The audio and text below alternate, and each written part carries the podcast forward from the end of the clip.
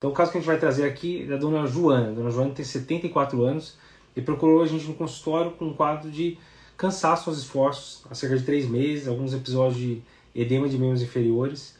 Ela tinha de antecedente uma hipertensão arterial, tratava com losartan 50mg e hidroclorotiazida 12,5 uma vez por dia. E ela não fazia um acompanhamento regular. Fazia tempo que não passava com cardiologista, não sabia se estava bem controlada ou não. Na consulta, quando se foi examinar ela, ela estava com pressão de 150 por 90, então estava hipertensa. Examinando, tinha realmente um edema, uma cruz em quatro membros inferiores. A ausculta cardíaca não tinha nada de mais importante, mas tinha estetores crepitantes em base e tinha um estágio jugular também, quando você deitava o paciente a 45 graus. Tinha alguns achados interessantes. Né? Então a, pergunta, a primeira pergunta é essa. Será que a gente pode fechar um diagnóstico de insuficiência cardíaca para essa paciente? Um diagnóstico clínico?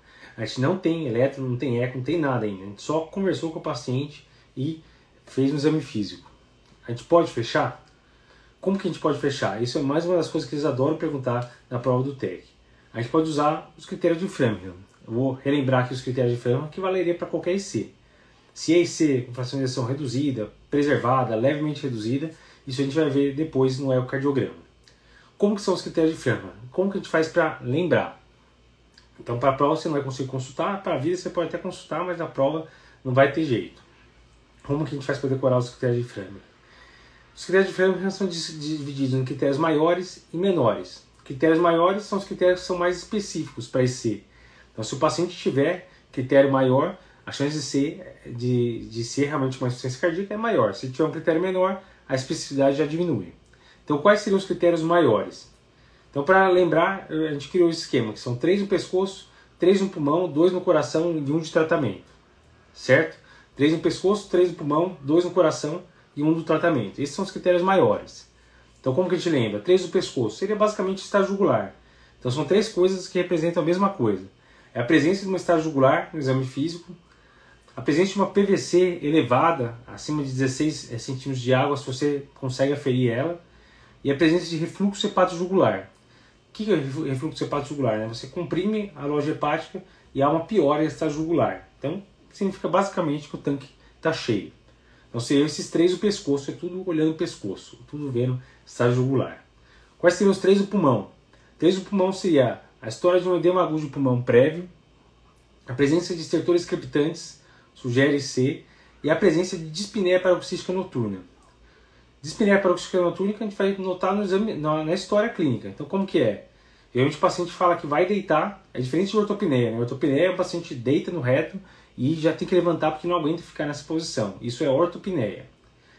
Dispneia paroxística noturna é quando o paciente deita, pode deitar lá com um, dois travesseiros, ele vai acordar depois de umas duas, três horas com falta de ar, e daí vai acordar afogado e demora uma meia hora para melhorar. Por que, que acontece isso? É basicamente o edema, é, que é gravitacional, né, geralmente vai para a periferia, membros inferiores. Quando você deita, volta mais para o pulmão, então piora a congestão pulmonar e o paciente acorda afogado depois de algumas horas. E por isso que não melhora instantaneamente, não é levantou, melhorou. Levantou, demora uma meia hora para ele se sentir melhor. Se você consegue pegar essas características na história clínica, entraria aí como dispneia paroxística noturna, que é bem específico de ser. Então seriam esses três do pulmão. Então, edema agudo prévio, estrutura crepitante base e dispneia paroxística noturna. Dois no coração, se a presença de um aumento de área cardíaca no raio-x de tórax, aqui a gente ainda não tem o raio-x, e a presença de B3. A presença de B3, terceira bulha, né, o tuntatá, seria bem sugestivo de disfunção ventricular do tipo sistólica, né, uma ação reduzida. Essa paciente também não tem. E no tratamento seria uma perda de 4,5 kg com 5 dias de tratamento que significa basicamente que está hipovolêmico. Então você vai perder muito líquido, quer dizer que ele estava cheio de líquido. Então você dá furosemida, perde muito peso rápido, significa que estava hipervolêmico. Então esses seriam os critérios maiores. Você precisa de dois maiores para fechar o diagnóstico de C, ou um maior e dois menores. Quais seriam os menores? Menores seriam os critérios basicamente que são menos específicos de C. Por exemplo, edema de membro inferior. E C pode dar edema de membro inferior, mas a gente pode ter edema de membro inferior com nefropatia, com problema hepático, com alteração tiroidiana, várias outras coisas podem dar. Então não é tão específico. Dispneia os esforços, pode ser só falta de condicionamento, vários outros motivos, doença pulmonar, derrame pleural também, tem várias outras causas de derrame pleural, hepatomegalia também tem muitas causas que podem causar, perda de capacidade funcional, taquicardia, tudo que é menos específico. No caso da dona Joana, será que a gente conseguiria fechar? Então o que, que ela tem? Ela tem no exame físico estertores crepitantes em base e estágio jugular. Então ela já queria, teria dois critérios maiores, já bateria o martelo. O que mais que ela tem? Ela tem edema de membros inferiores e tem também é, o cansaço dos esforços, seriam dois critérios menores. Então ela tem dois maiores e dois menores, pronto, bateu o martelo.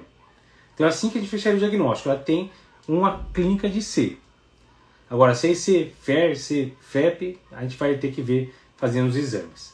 B3 sugere IC com fracionação reduzida. B4, se ela tivesse, seria uma alteração que sugere mais preservada. Isso é uma outra coisa que pode nos ajudar a diferenciar no exame físico. Mas a dona Joana a gente não tinha isso, a princípio ficou com uma suspeita clínica de C.